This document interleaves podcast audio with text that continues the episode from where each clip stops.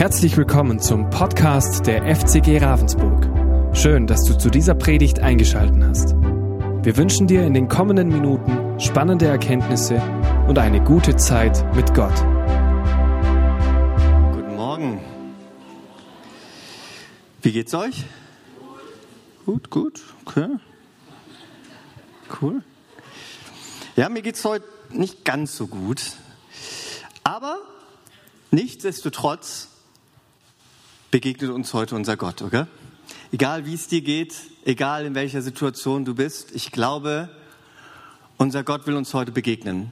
Und vielen Dank für den starken Eindruck. Ich glaube, Gott ist mit uns und über uns heute hier und will dir in Form seines Geistes, das heißt in lebendiger Form, ganz nah begegnen. Das ist das Starke dass wir nicht nur an einen liturgischen Gott glauben, sondern auch an einen Gott, der lebendig ist und der uns lebendig in den Situationen begegnet, wo wir ihn brauchen. Und ich glaube, wir brauchen ihn gerade mehr, aber dazu sagen wir später ein bisschen mehr. Aber zuerst möchte ich mich heute auf eine Botschaft konzentrieren, die ich aufs Herz von Gott bekommen habe und die ich euch heute hier mitteilen möchte. Mein Name ist Joel Overbeck, ich bin Pastor hier in der Gemeinde. Auch äh, willkommen an alle im Livestream. Ich glaube, Gott wird heute zu dir und zu uns und zu mir sprechen. Davon bin ich absolut überzeugt. Ich freue mich unglaublich auf die Botschaft weil so eine gute wird, ja. Nicht, weil sie von mir ist, sondern weil ich echt glaube, die ist so cool. Also ich war richtig ermutigt danach. Das ist meistens so, wenn ich Predigten vorbereite, ist das Schöne, gell? Äh, wenn Gott zu einem spricht und einen ermutigt. Deswegen sei voll dabei. Ich möchte dir aber, bevor ich das Thema der Predigt sage, äh, dir eine Geschichte aus meinem Leben erzählen. Und vielleicht habe ich sie schon mal erzählt, dann sorry, aber zweites Mal eine Geschichte hören ist immer gut, oder? Einen guten Film guckt man auch zweimal, richtig? Also kann man eine gute Geschichte auch zweimal hören. Und zwar... Ähm, möchte ich dir davon erzählen, wie ich einmal extrem hilflos war. Ich äh, bin zu einer Jüngerschaftsschule gegangen, zwei Jahre, also habe so lebendig quasi erlebt, was es heißt, ähm, in der Nachfolge Jesus zu sein, so Handwerkszeug an die Hand bekommen, auch ein bisschen Bibel gelesen hier und da, bevor ich Theologie studiert habe. Und in dieser Zeit, im zweiten Bibelschul- oder Jüngerschaftsschuljahr, ähm, war ein Praktikum angesagt, für zwei beziehungsweise drei Wochen in irgendeine Gemeinde zu gehen. Und ich wollte in die Gemeinde nach Schneverdingen gehen, da kam ich her, so meine Kindheit habe ich dort verbracht gebracht in die Kirche. Und ich habe da halt eine alte Freundin wieder gesehen, aus, die ich aus der Schule kannte, die nicht gläubig ist. Und ich habe sie einfach geschrieben, hey, wollen wir uns vielleicht mal treffen, äh, ein bisschen quatschen miteinander, wird bestimmt eine gute Sache. Und dann haben wir uns, hat sie gesagt, ja klar, ich habe Zeit, komm vorbei, wir treffen uns dort und dort. Dann habe ich sie dort getroffen. Und spannend war, äh, wir haben uns nicht zu zweit getroffen, sondern beim Freunden von ihr. Und dann war ich plötzlich in dem Haus von jemand anderen in der Situation, wo ich dachte, Junge, wie schnell kann man eigentlich in etwas reingeraten, wo man gar nicht reingeraten möchte. Ja? Und plötzlich war, da, war echt so eine Rauch, äh, das ganze Haus war voller Rauch, überall Alkohol und so. Das war einfach ein bisschen schwierig für mich in der Situation, weil es so crazy war. Ja, ich trinke auch Bier, keine Sorge. Aber äh, äh, aber das war einfach so crazy für mich und ich bin auch damals sehr schüchtern gewesen und dann so viele Leute, die ich, die, die ich nicht kenne. Es war einfach sehr herausfordernd für mich und ich wollte eigentlich nur weg. Hat jemand auch mal so eine Situation Situation gehabt, wo er rein, ja, gell, ihr könnt mich fühlen heute. Und ähm, ich war da und die haben natürlich gefragt, was machst du, warum bist du hier? ja, ich weiß es auch nicht so genau. Äh, ich mache so eine Bibelschule, was ist denn das? Und dann habe ich das erklärt. Und während ich das erklärt habe und die Leute mal verwirrter wurden, war da aber eine Person, deren Miene sich immer mehr verfinstert hat. Und neben mir war leider noch ein Platz frei. Ja? Und ich sage euch, wenn ihr irgendwo hinkommt, wo ihr nicht sein wollt, Habt keinen Platz neben euch frei. Ist die Weisheit des Tages heute. Und plötzlich steht die Person auf, äh, kommt rüber zu mir, setzt sich hin, guckt mir Angesicht in Angesicht, ja, wie es in der Bibel heißt, schon Angesicht zu Angesicht, und sagt, ich bin ein Satanist und ich werde heute dein Glauben kaputt machen. Okay, äh, kurze Erklärung, Satanist ist quasi sind Leute, die auch an Gott glauben, aber auch an den Teufel glauben und sagen, irgendwie wollen wir halt ihm dienen, warum auch immer. Keine Ahnung, warum es das gibt. Aber er hat es halt mal gesagt und gesagt, ich glaube an den Satan, ich bin Nachfolger von ihm, so wie wir quasi Nachfolger sind von Jesus, wenn wir an ihn glauben, war er eben ein Nachfolger vom Teufel und hat gesagt, ich werde jetzt deinen Glauben kaputt machen. Ich habe mit so vielen Christen schon geredet und ihren Glauben kaputt gemacht. Ja, so viele Menschen glauben wegen mich, mir nicht mehr an Gott. Und ich saß da und wusste gar nicht, was ich darauf sagen soll wusste, ich will jetzt eigentlich gehen Und meine, meiner Freundin da aus der Schulzeit, der wurde auch langsam unbehagen, glaube ich, weil sie wusste, was habe ich ihm da angetan. Und dann sagt er irgendwann, wir steh jetzt auf, wir gehen in mein Zimmer. Alles klar, schade, du wohnst hier, Mist. Gehe ich halt mit in dein Zimmer, das leider noch weiter von der Tür weg ist. Egal, sind wir in sein Zimmer gegangen und spannend. Also ey, ich mag so gerade so, was so modern ist in der Einrichtung. Ich glaube, unsere Wohnung ist auch ganz schön. Ich glaube, er fand seine Wohnung auch ganz schön so mit Totenköpfen und Bannern vom Teufel. War spannend auf jeden Fall, sowas mal zu erleben. Ja, war schön. Dann war ich da also in der Situation, wo ich dachte, blöd gelaufen. Vor zehn Minuten war ich noch in der Kirche, ja. Jetzt bin ich hier. das war verrückt. So. Und dann sagt er so, ich werde jetzt deinen Glauben kaputt machen. Und ich, wisst ihr, was man darauf antwortet? Ich habe halt gesagt, dann leg mal los halt, ne? Äh, ja, ich weiß nicht. Ja, gut. Dann hat er halt losgelegt, ja. Und ich wusste wirklich nicht, was ich tun soll. Ich weiß nur, super Angst vor Menschen. Meine Knie zitterten schon, gell, weil das haben sie früher immer ganz viel gemacht und da kam es wieder hoch und ich war da und er redet und will meinen Glauben kaputt machen und ich weiß gar nicht mehr, was er redet, weil ich so beschäftigt damit war. Erstens meine Beine stillzuhalten und zweitens zu, zu, zu überlegen und zu beten, Herr, bitte lass mich bloß keiner aufs Maul heute kriegen, ja? Herr, bitte Wirklich, das war mein inneres Gebet, während er mein Glauben da irgendwie kaputt machen wollte. So. Und dann ging das äh, viele Minuten so und ich, er redet und redet und ich war nur, Herr, lass mein Gesicht heile bleiben. Ich mag das eigentlich echt ganz gern. Ja? So, du hast mich so geschaffen, weißt, hier paar Zitate aus dem Psalm zitiert. Wunderbar hast du mich geschaffen, Herr. Ich erinnere dich an dein Wort. Nein, gut. Auf jeden Fall habe ich innerlich gebetet und dann irgendwann wurde ganz still. Tränen kamen in den Augen. Ich wusste, jetzt kriege ich volles Fund aufs Maul. Ja, Herr, warum hörst du meine Gebete nicht? Ja. Und dann wird er ganz still, starrt mich an. Junge, ich werde das nie vergessen. Und dann wird er ruhig, Tränen in den Augen, sagt: Ich sehe dich wie, als würdest du auf einem Felsen stehen. Und egal welcher Sturm kommt, Niemand kann dich dort hinunter bewegen. Dann hat er mich umarmt. Das war verrückt. Und dann hatten wir eine gute Gemeinschaft danach. Ähm, verrückt, oder? So irgendwie verrückt, wie manche Situationen sich wenden können. Manchmal kommt man in Situationen, in denen möchte man einfach nicht sein. Und während der ganzen Situation denkt man einfach nur, bitte, bitte Herr, lass es nicht noch schlimmer werden, als es eigentlich ist. Gell? Wer, wer hatte so eine Situation schon mal, so, ja, ja, oder ist gerade in einer ein paar. Deswegen meine Predigt heißt heute, wenn der Kampf dich wählt. Ja? Was tue ich, wenn der Kampf dich wählt, wenn der Kampf mich wählt? Und ich habe da euch eine coole Geschichte aus der Bibel mitgebracht, die jede Person aus dem Kindergottesdienst in- und auswendig kennt. Aber ich verspreche euch, ich will euch heute nicht verlieren. Ja, also schaltet nicht aus, wenn ihr die Geschichte hört, weil ihr werdet so eine Offenbarung von dieser Stelle bekommen, die ihr wahrscheinlich vorher noch nicht hattet. Glaube ich safe. Ja, das wird richtig cool. Deswegen bin ich ja Theologe, gell? So. ähm, und zwar ist es eine Bibelstelle, die auch davon erzählt, von einem Volk, die plötzlich in einem Kampf war, den sie selbst nicht wählte. Welche Geschichte kann das sein? Wer weiß das? Oh, da, also Gerda, du bist ja brutal, ey. David gegen Goliath, ja, das ist meine Geschichte heute für euch, die auch im ersten Samuel 17 steht. Und ich werde euch die Geschichte heute mal in Kurzfassung vorlesen lassen, weil es ein bisschen zu viel ist, sonst vorzulesen. Das wird jetzt vorgelesen mit wunderbarem äh, Videomaterial. Für Kids ein bisschen, aber hey, mir hat ein weiser Mann mal gesagt, wer vor Kinder predigen kann, kann auch vor Erwachsenen predigen. Ich glaube, dass solche Elemente uns helfen können. Wenn das dich eher irritiert, mach deine Augen zu und stell dir die Geschichte einfach mal bildlich vor, wie das Ganze war. Lass das mal nahbar für dich werden.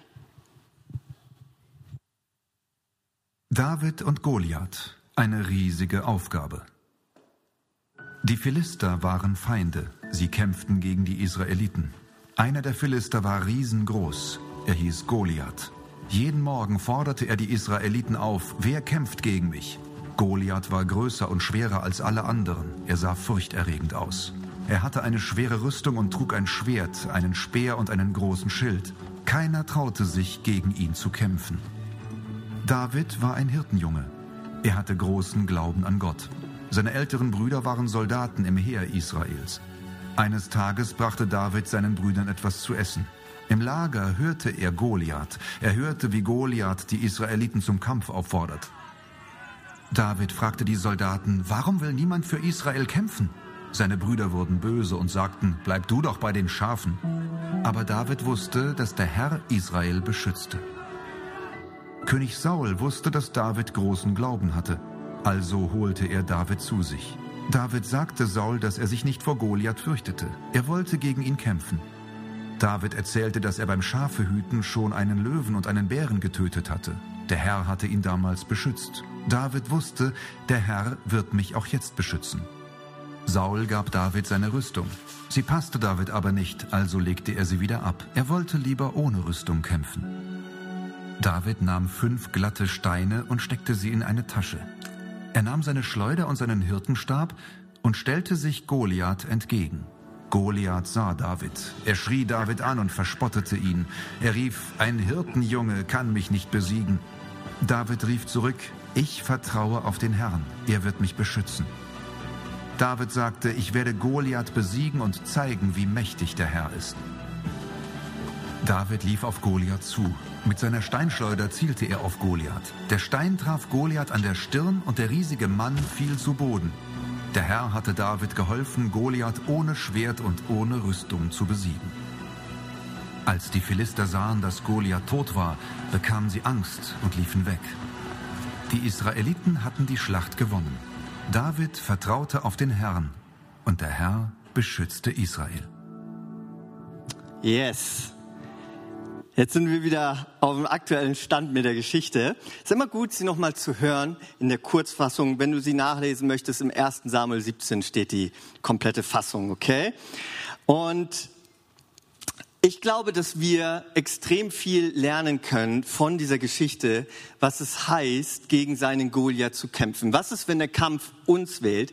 Wenn Goliath auf uns zukommt und in dieser Situation war es halt ein Krieger, aber in deiner Situation kann das ganz, ganz individuell sein. Dein Endgegner, der Feind, der dir vielleicht gerade in der Situation gegenübersteht, ist etwas, was du dir nicht gewählt hast. Vielleicht sind es Depressionen. Vielleicht hast du deine Arbeit verloren oder es läuft enorm schwierig in deiner Arbeit. Du hast vielleicht finanzielle Nöte, vielleicht wirst du misshandelt, vielleicht geht es dir einfach richtig schlecht aufgrund einer Situation oder du hast Streit oder jemand will sich von dir trennen oder was auch immer, in was auch immer du für eine Situation stehst, in der dein Feind dir gegenübersteht und du einfach nicht weißt, was du zu tun hast. Dann, wenn der Kampf dich wählt. Wer ist in so einer Situation? Seid da mal ganz ehrlich ja, ein paar Leute. Hey, ich glaube, dass wir immer wieder auch in so einen Kampf hineingeraten. Und die Frage ist, was können wir tun? Was können wir tun? Und ich glaube, dass diese Geschichte von David uns hier ein großer Schlüssel sein kann. Ähm, aber lasst mich ein bisschen vorher ausholen, denn es ist wichtig, dass wir diesen Text richtig verstehen. Ja, man liest einen Text, gell, und man liest ihn einfach so und er sagt irgendwas für einen, aber meistens ist da doch noch so viel mehr hinter. Und wisst ihr, es gibt eine Religion, die unserer Religion am allernächsten kommt, eine Weltreligion. Welche ist das? Okay, okay, okay. Das Judentum, ja? Ist ja logisch. Ist zu leicht, genau. Das Judentum kommt unserer Religion, unseren Glauben vielmehr am allernächsten, ja? Denn die Juden glauben genauso wie wir an das Alte Testament, beziehungsweise für sie ist es natürlich nicht das Alte Testament, sondern ihre heilige Schrift. Wir glauben auch an diese heilige Schrift in Form vom Alten Testament. Wir glauben aber an das Neue Testament und das unterscheidet uns, denn sie glauben immer noch daran, dass ein Messias irgendwann kommen wird, um sie zu retten und zu befreien. Dieser ist aber nicht der Jesus, an den wir glauben. Ja, die Juden. Die Juden glauben genau das. Also alles, was wir glauben quasi, glauben sie ausgeschlossen von Jesus Christus. Drei Viertel unserer Bibel besteht aus dem und übereinstimmt mit dem, was die Juden glauben. Drei Viertel.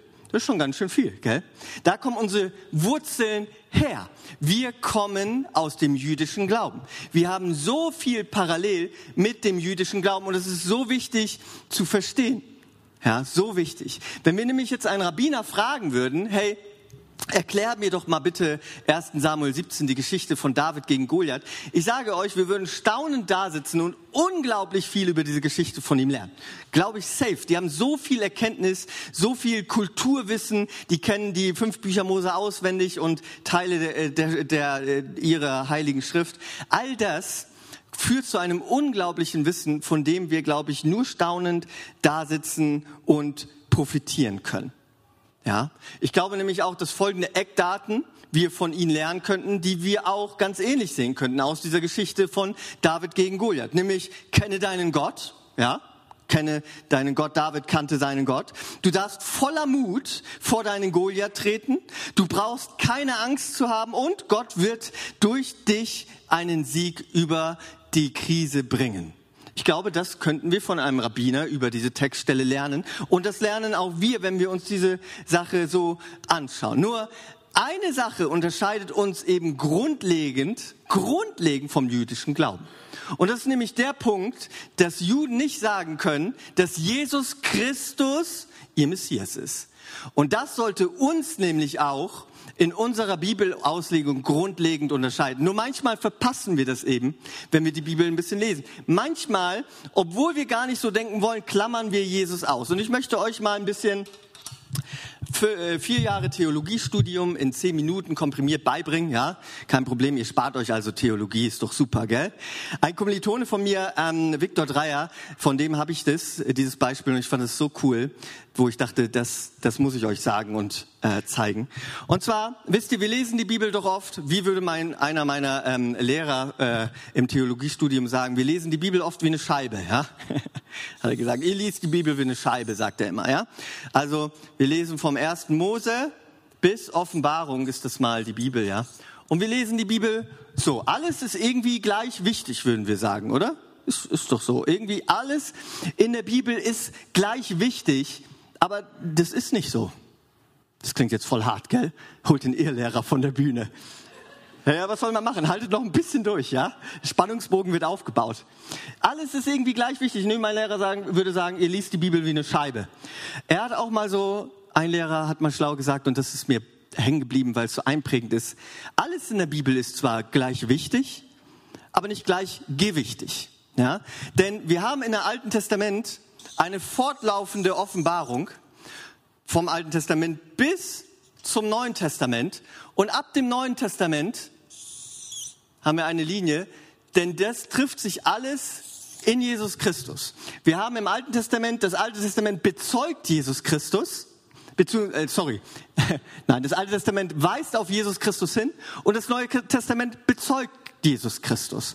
Und Jesus Christus ist das Zentrum unserer Bibel. Das ist wichtig zu verstehen.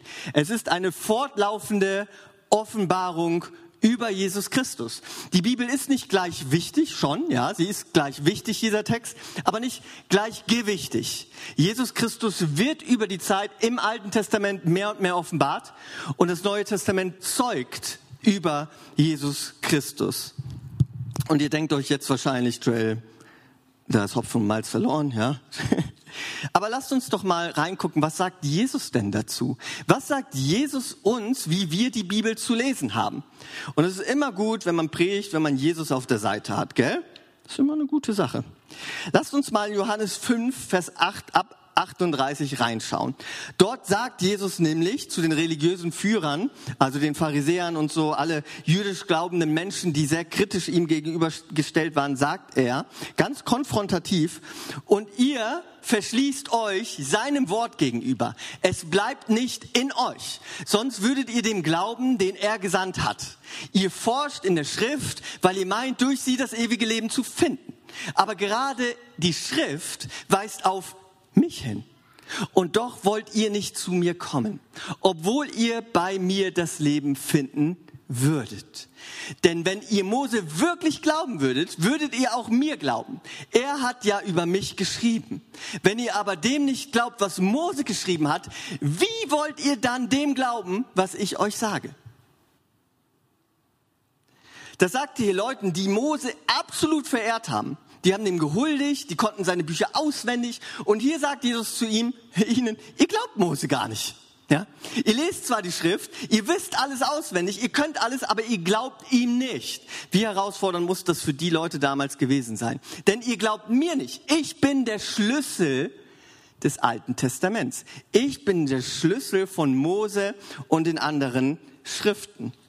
Lasst uns weitergehen. Auch Jesus begegnet, als er aufgestanden ist, zwei Jüngern. Man nennt sie auch ganz nett die Emma aus Jünger. Kleopatras und dessen anderen Namen weiß man nicht. Das können wir in Lukas 24 nachlesen. Da begegnet ihnen Jesus verdeckt und sagt zu ihnen Folgendes. Da sagte Jesus zu ihnen, ihr unverständigen Leute, wie schwer fällt es euch, all das zu glauben, was die Propheten gesagt haben?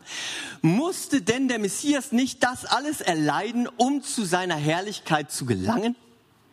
Dann ging er mit ihnen die ganze Schrift durch und erklärte ihnen alles, was sich auf ihn bezog. Zuerst bei Mose und dann bei sämtlichen Propheten. Damals gab es natürlich nur das Alte Testament, also die Schrift, wenn es dort steht. Und Jesus, das musste wahrscheinlich ein sehr langer Nachhauseweg sein, ging die gesamte Schrift mit ihnen durch und zeigte ihnen bei Mose ange äh, angefangen, durch alle Propheten, das heißt das, die ganze Schrift hindurch, ging er durch und offenbarte ihnen, dass alle, jede einzelne Schrift auf ihn zeigen würde. Ausgenommen. Jesus ist also der Schlüssel des Alten Testaments. Wir können das Alte Testament nicht lesen, wenn wir Jesus ausklammern. Es geht einfach nicht. Jesus sagt, ihr versteht das, die Schrift nicht, wenn ihr mir nicht glaubt. Und genauso ist es mit dem Neuen Testament auch. Das ist vielleicht logischer für uns, weil es Jesus Christus bezeugt, würde man Jesus da rausnehmen, wäre schwierig.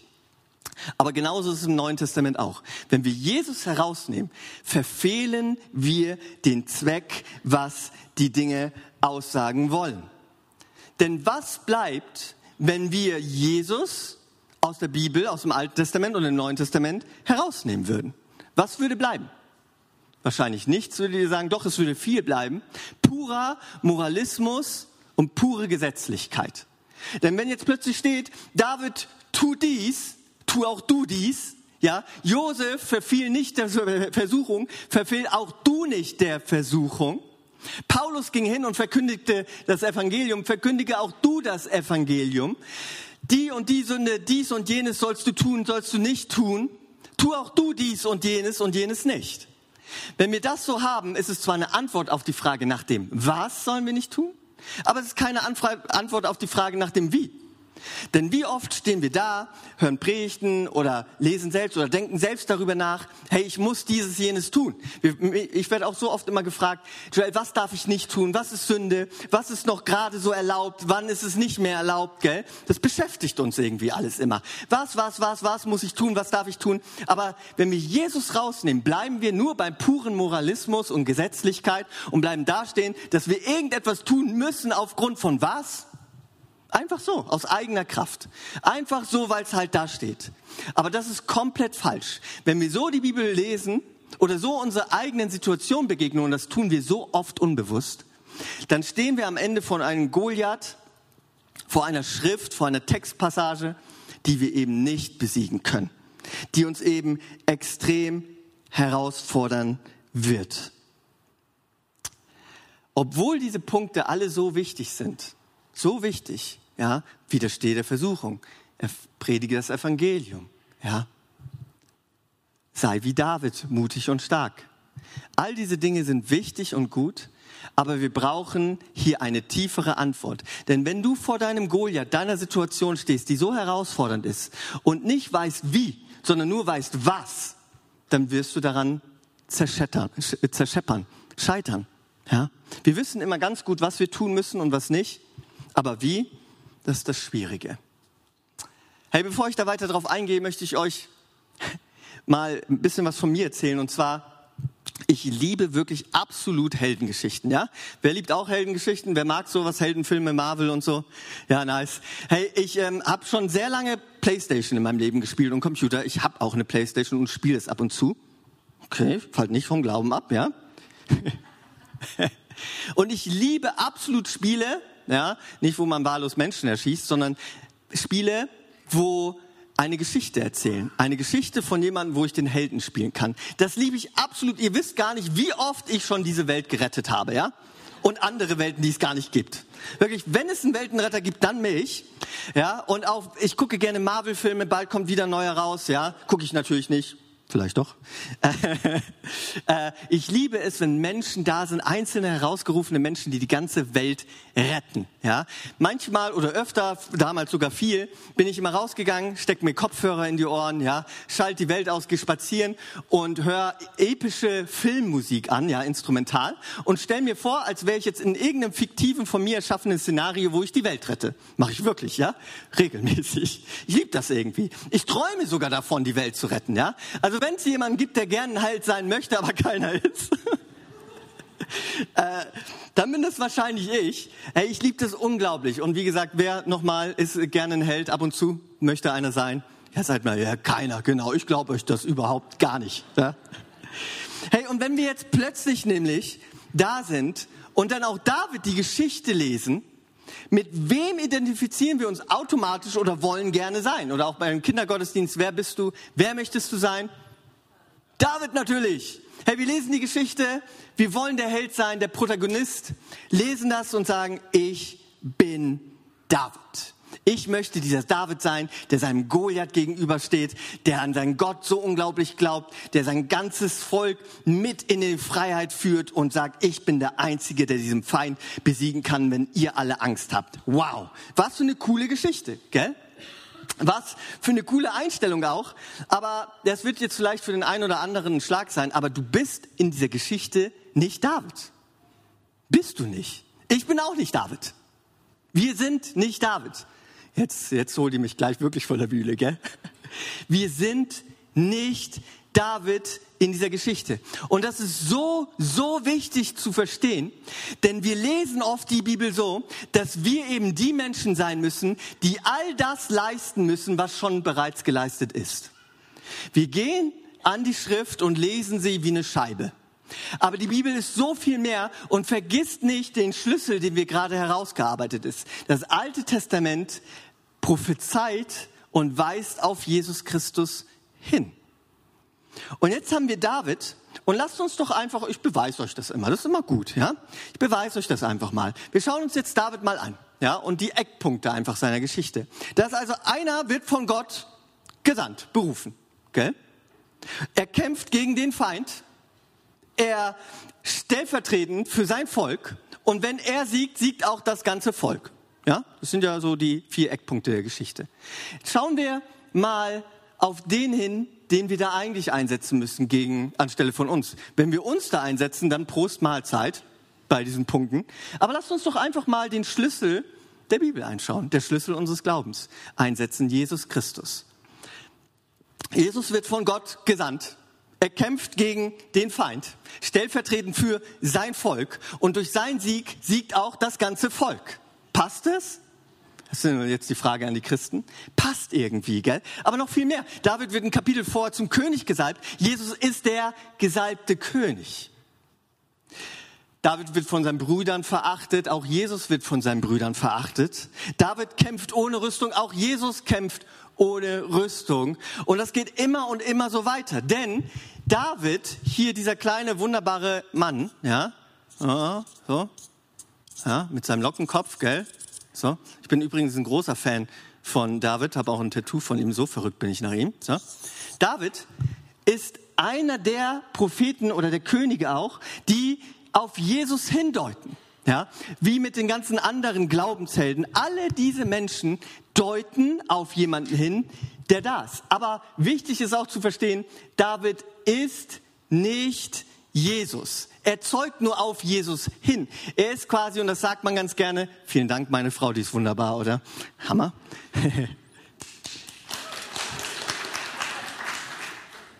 er zeugt auf Jesus hin. Er ist ein Schatten.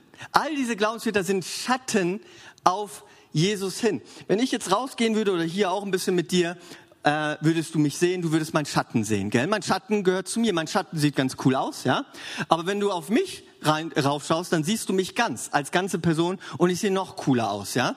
So ungefähr ist es auch mit David. David ist ein Schatten auf dem, was noch kommen wird, etwas, was größer ist. Auch Johannes der Täufer sagt, es wird jemand kommen, ich mache hier etwas, bereite etwas vor, es wird jemand kommen, der noch größer ist als ich. Und all die Leute im Alten Testament, diese konstante Offenbarung zeugt auf Jesus Christus hin. Nur es ist noch größer, es gibt eine Steigerung bei Jesus. Und jetzt lasst uns das einfach mal gegenüberstellen. David, der Schatten, gegen Jesus Christus, der, der wirklich kommen wird, um uns alle zu retten. David kämpfte stellvertretend für sein Volk. Jesus kämpfte stellvertretend für die ganze Menschheit. Für alle.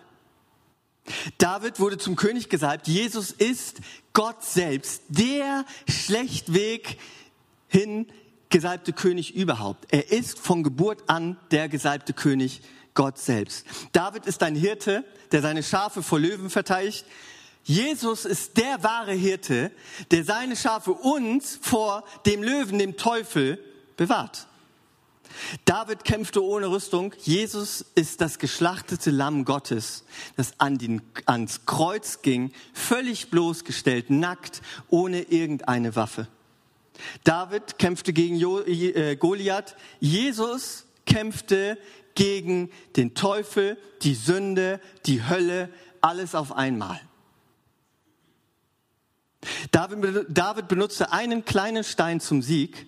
Jesus benutzte einen großen Stein zum Sieg gegen seinen Tod, als er weggerollt wurde. Mit Davids Sieg waren die Philister besiegt.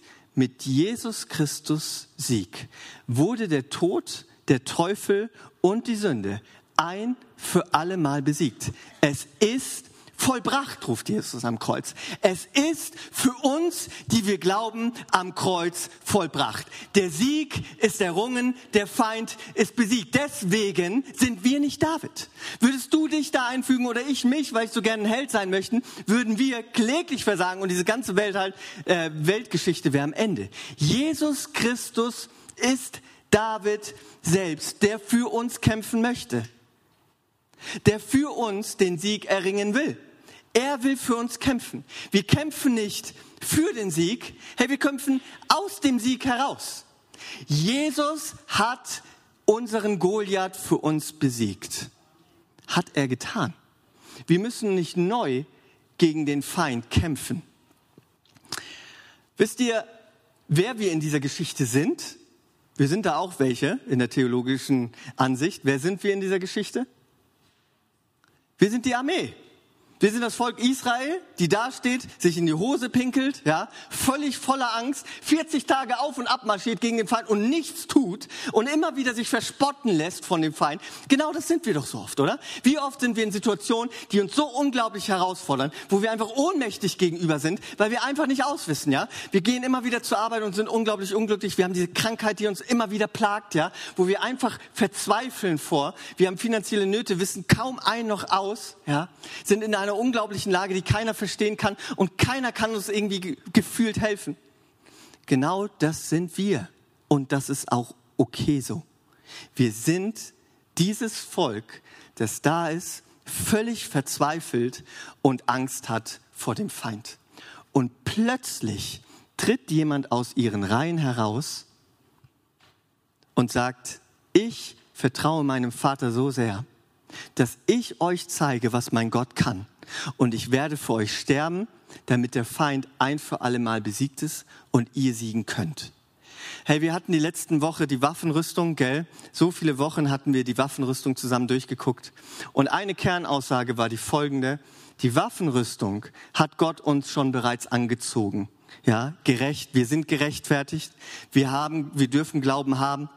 Wir glauben an die Wahrheit. Wir dürfen bereit sein. Wir haben das Heil. Wir haben den Heiligen Geist. Wir haben das Wort Gottes, Jesus Christus selbst. Alles schon bereits durch Jesus Christus errungen. Und der Auftrag an uns in diesem Vers war, steht fest.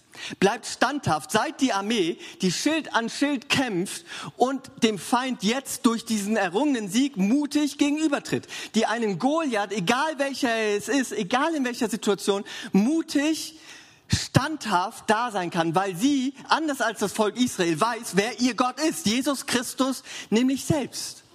Und wenn wir dann wieder anfangen wollen, der Held zu spielen, der raustritt aus den Reihen Schild an Schild, dann werden wir, pop, bist du weg.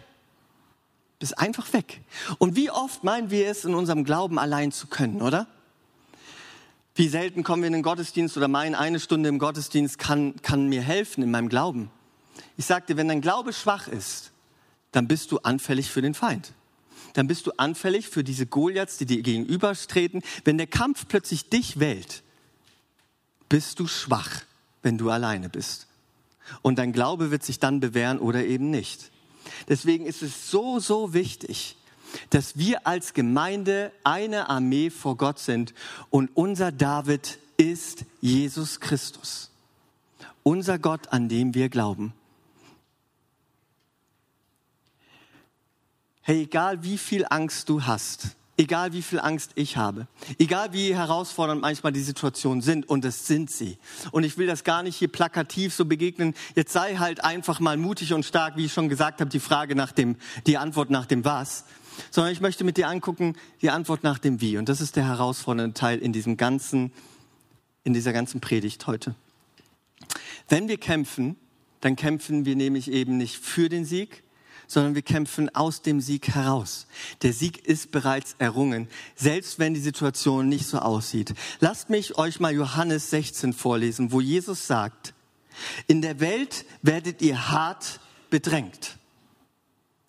Doch ihr braucht euch nicht zu fürchten. Ich habe die Welt besiegt. Hey, in der Welt habt ihr Angst. Ihr werdet Angst haben. Ihr braucht euch aber nicht zu fürchten, weil ich habe den Sieg bereits errungen. Glaubt mir doch. Glaubt doch, dass der Sieg bereits errungen ist. Oder 1. Johannes 5, wo Johannes schreibt, denn jeder, der aus Gott geboren ist, siegt über die Welt. Diesen Sieg macht uns unser Glaube möglich. Er ist es, der über die Welt triumphiert hat. Wer erringt also den Sieg über die Welt? Nur der, der glaubt, dass Jesus der Sohn Gottes ist. Wir können den Sieg nur erringen, wenn wir wissen, dass der Sieg bereits errungen ist durch Jesus Christus in unserem Glauben. Wenn wir nicht glauben oder in unserem Glauben wankeln, dann wird uns dieser Sieg auch streitig gemacht. Wir kämpfen nicht für den Sieg, wir kämpfen aus dem Sieg heraus. Der Sieg ist errungen. Oder Römer 8, Vers 37, wo Paulus schreibt, aber dennoch, mitten im Leid triumphieren wir über all dies durch Christus, der uns so geliebt hat. Herr Paulus sagt, mitten im Leib triumphierst du, mitten im Leib bist du ein Sieger. Ich, du, wir sind Sieger mitten im Leib. Und jetzt sagst du vielleicht, Paulus, du hattest keine Ahnung über meine Situation. Du weißt nicht, wie schlimm es ist, wie viel Schmerzen ich habe, wie traurig ich bin, wie herausfordernd ich bin. Hey, Paulus schrieb das. Und er wurde verfolgt, gesteinigt, hatte mehrere Schiffsbrüche, war im Gefängnis, wurde am Ende sogar getötet. Und dieser Mann sagt, mitten im Leid bist du ein Sieger. Mitten im Leid. Wir glauben immer, dass wenn wir Christen Christen sind, dann wird alles gut und alles muss irgendwie besser werden. Ja, am Ende wird alles besser werden im ewigen Leben. Das ist unsere feste Zuversicht im Glauben. Aber in dieser Welt ist nun mal Bedrängnis. Wir werden Angst haben, sagt Jesus. Mitten im Leid, sagt Paulus. In all diesen Dingen, Gott kann uns heilen, Gott kann uns befreien, kann, kann uns wunderbare Dinge schenken, aber manchmal tut er es irgendwie einfach nicht. Da müssen wir mal ganz real sein. Warum ist Paulus sonst auch gestorben? Warum hat er ihn nicht bewahrt? Warum sind alle Jünger gestorben in Verfolgung? Warum? Und jetzt sind wir da und sagen, nein, nein, mir darf nichts Schlimmes passieren. Ich muss der Held sein in meiner Situation. Nein, Jesus ist der Held in deiner Situation. Und du kämpfst aus den Sieg, nicht für den Sieg. Selbst wenn die Situation so unglaublich herausfordernd ist, vertraue deinem Gott. Lerne, lerne kennen, wie sehr dein Gott dich liebt, dass du ihm vertrauen kannst mitten im Leid. Und das geht nur, wenn wir zusammenkommen. Im Gottesdienst, in Gebetstreffen, in den Connect-Gruppen, wenn es dir schlecht kommt, dass du auf deine Geschwister zukommst, dass wir uns gegenseitig im Glauben ermutigen. Ja? Wenn du alle paar Monate, sorry ja, aber so ist es einfach, kommst und dir ein bisschen was holst und dann glaubst, dass dein Glaube stark genug ist in einer Krise, dann sage ich dir gute Nacht, Marie, ja? Das wird nicht so sein. Du kannst nur standhaft im Glauben sein, wenn wir Tag für Tag standhaft zusammen als Armee Gottes kommen und wissen, wer unser Sieger ist. Und es darin ermutigen, bestärken, gegenseitig darin bebeten, ja, und Gott bestürmen. Selbst wenn eine Situation nicht besser werden scheint. Ja, dennoch, dass wir darin stark sind. Und ich komme zum Schluss. Die Band darf schon mal nach vorne kommen. Ähm, deswegen sagt Paulus auch zu seinem Hauptschüler, den Timotheus, sagt im ersten Timotheusbrief, Kapitel 6, kämpfe den guten Kampf des Glaubens. Erringe so das ewige Leben. Dazu hat dich Gott berufen und das hast du vor den vielen Zeugen bekannt. Kämpfe den guten Kampf des Glaubens. Es ist ein Kampf im Glauben. Warum im Glauben? Weil Jesus den Sieg errungen hat. Nicht du musst den Sieg errungen, nicht erringen, nicht du bist David. Jesus hat den Sieg errungen und wir müssen den guten Kampf des Glaubens kämpfen, selbst wenn es herausfordernd ist, dass wir wie in einem Wettlauf unseren Glauben konstant weiter praktizieren. Festhalten an die Überzeugung, die Gott uns gegeben hat. Fest an die Überzeugung, dass all das gemündet hat in Jesus Christus. Der Hebräerbriefschreiber sagt auch, das sind alles Glaubenshelden. Die haben alle geglaubt an etwas, das nach ihnen kommen wird, das größer ist. Und wenn diese Menschen so fern, ohne Vergebung, ohne Erlösung, ohne Bereitschaft, mit voller Leiden und Verzweiflung, die schon auf Jesus Christus glauben konnten, wie viel mehr können wir das dann, die wir aus dem Sieg herausleben und nicht für den Sieg hin? Deswegen, das ist ein Schlüssel für euch, für eure Bibellese, für die Zukunft, ja? Wo sehen wir Jesus, wer Jesus ist, was er für uns tun möchte? Er möchte sich dir und mir immer mehr offenbaren. Er möchte dir zeigen, dass er der Sieger ist in deinem Leben. Selbst wenn Bedrängnis und Goliath da ist, selbst wenn der Kampf dich wählt, will er sagen, ich trete für dich aus der Reihe und kämpfe für dich. Ich werde für dich und habe für dich bereits den Sieg errungen. Und nochmal ein Vers zum Abschluss aus 1 Samuel 17, also unsere Geschichte, Vers 47, da steht, denn der Herr bestimmt den Ausgang des Krieges. Oder eine andere Übersetzung, denn des Herrn ist der Kampf. Hey, wenn du, egal in welcher Situation du bist, der Herr bestimmt den Ausgang des Krieges, beziehungsweise des Herrn ist der Kampf. Des Herrn ist der Kampf. Wenn du glaubst, darfst du das sagen. Des Herrn ist der Kampf. Ja? Wenn du finanzielle Nöte hast, dann sagst du, des Herrn ist der Kampf. Ja, wenn du in Krankheit und Schwäche bist, gibst du das Gott hin und sagst, des Herrn ist der krank. Wenn du Probleme oder Schwierigkeiten in der Gemeinde hast, des Herrn ist der Kampf. Des Herrn ist der Kampf. Es ist seine feste Zusage. Auch wenn es hier drin ist, muss es hier reinrutschen. Und wenn es so herausfordernd klingt, hey, das ist die Grundlage unseres Glaubens. Der, des Herrn ist der Kampf. Deswegen ist Glaube Glaube. Glaube ist eine feste Zuversicht auf die Dinge, die wir hoffen. Das ist einfach so. Wir müssen ständig im Glauben sein in herausfordernden Situationen. Das ist einfach so, auch wenn es enorm schwierig fällt. Ja, das heißt natürlich nicht, dass wir passiv werden. Da gibt es auch genug Bibelstellen, aber dafür haben wir heute nicht genug Zeit. Hey, wenn der Goliath in deinem Leben so groß ist, erinnere dich daran, wer Jesus Christus ist. Er ist dein Fels im Glauben. So wie damals, als ich vor dem Satanist stand und nichts zu bieten hatte, gar nichts, außer Herr, lass mein Gesicht heile bleiben. Ja, ich mir fast in die Hose gemacht hätte vor Angst. Des Herrn ist der Kampf. Der Herr ist nämlich unser fester Felsen, auf den uns hoffentlich niemand herunterholen kann. Traurig für die Leute, dessen Glauben kaputt gemacht wurden. Unser Fels muss fest sein. Er muss fest werden, damit wir in Nöten und Schwierigkeiten standhaft bleiben können. Lass dein Feld standhaft werden, indem du in die Gottesdienste gehst, indem du zu einer Connect-Gruppe hier gehst wöchentlich, indem du zu anderen Veranstaltungen gehst, indem du regelmäßig in der Bibel liest, indem du betest und dein Glauben aktiv lebst. Das ist nicht, ich sage das nicht einfach so, das ist extrem wichtig für dich. Es ist so.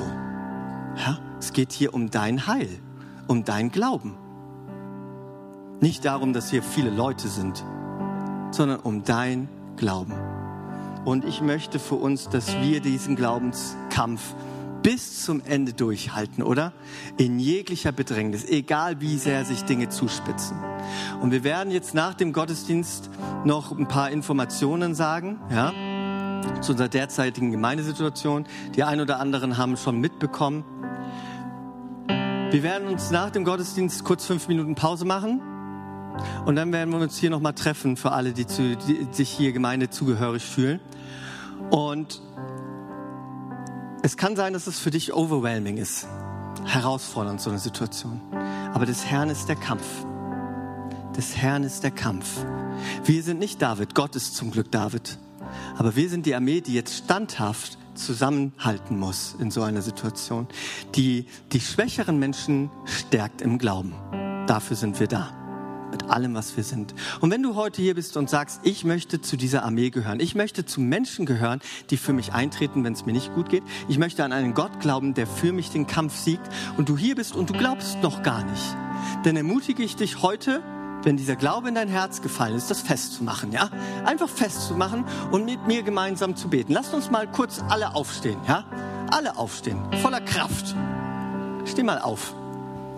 Und wenn du hier bist und sagst, ich möchte an diesen Gott glauben, hebt, macht mal kurz eure äh, Augen zu, damit das einfach eine private Sache ist vor dir und Gott. Ich habe meine aber offen. Ich möchte ja mit dir zusammen beten. Wenn du hier bist und sagst, diesem Gott heute das erste Mal, ich habe das noch nie festgemacht, aber diesen Glauben möchte ich heute festmachen und ich will ab heute, dass dieser Gott für mich meine Goliaths besiegt und ich werde an ihm glauben und will, egal in welcher Bedrängnis, an diesen Gott glauben und ihm folgen. Dann heb einfach mal deine Hand und ich werde mit dir beten. Heb deine Hand, danke, wow, ja, vielen Dank, vielen Dank, Hammer. Hey, du kannst die Hand wieder runternehmen, ihr. Und wenn du heute hier bist und sagst, ich bin diesem Goliath, ich, ich weiß gerade echt nicht, was ich machen soll. Ich brauche Gott. Dann heb deine Hand. Ich will für dein Goliath beten. Komm, schön hoch. Hammer. Vielen Dank. Sei da ganz ehrlich. Ich bin auch ehrlich. Meine Hand ist auch oben. Ja? Okay. Ich werde jetzt gemeinsam für euch beten und ihr dürft in Stille oder auch laut von eurem Platz, wie ihr das wollt, einfach zu eurem Gott beten. Und ich werde für diese zwei folgenden Dinge mit euch gemeinsam beten. Herr, ich danke dir für all die Menschen, denen du gerade Glauben schenkst. Und dass du für ihn zu David wirst, dass du dieser Goliath-Besieger wirst. Und ich möchte dich bitten, dass sie dich jetzt in ihrem Leben so nah spüren und dass du ihren Glauben stärkst. Danke, dass du sie liebst und dass du in ihnen ab heute wohnen wirst, Gott. Danke, dass du sie der Gemeinde hinzutust. Und ich danke dir, Herr Gott, ich danke dir für unsere Goliaths, die wir haben. Es führt uns irgendwie immer so nahe zu dir. Und ich möchte dich bitten, dass du uns in dieser Schwachheit begegnest. Du bist unser David, der für uns kämpft gegen unseren Goliath. Darum bitte ich dich von ganzem Herzen, dass du diese Probleme, die an dich nimmst, auf deine Art und Weise und dass du uns hilfst, dir zu vertrauen. Auch wenn wir es nicht verstehen, Gott. Auch wenn wir fragen, wo bist du? Du bist da. Das weiß ich einfach. Du bist da. Du liebst uns so sehr. Du bist Gott, der alles kann. Daran glauben wir und wir wollen deine starke Hand sehen. Komm und nimm dich unserer Probleme an. Löse du heute Krankheiten, löse du finanzielle Probleme, Arbeitsnöte, Scheidungen, Verhärtungen, Trauer, Depression. Gott, ich bete dafür, dass das heute sich löst. Wir beten um deine Kraft in deinen wunderbaren Namen, Jesus Christus. Amen.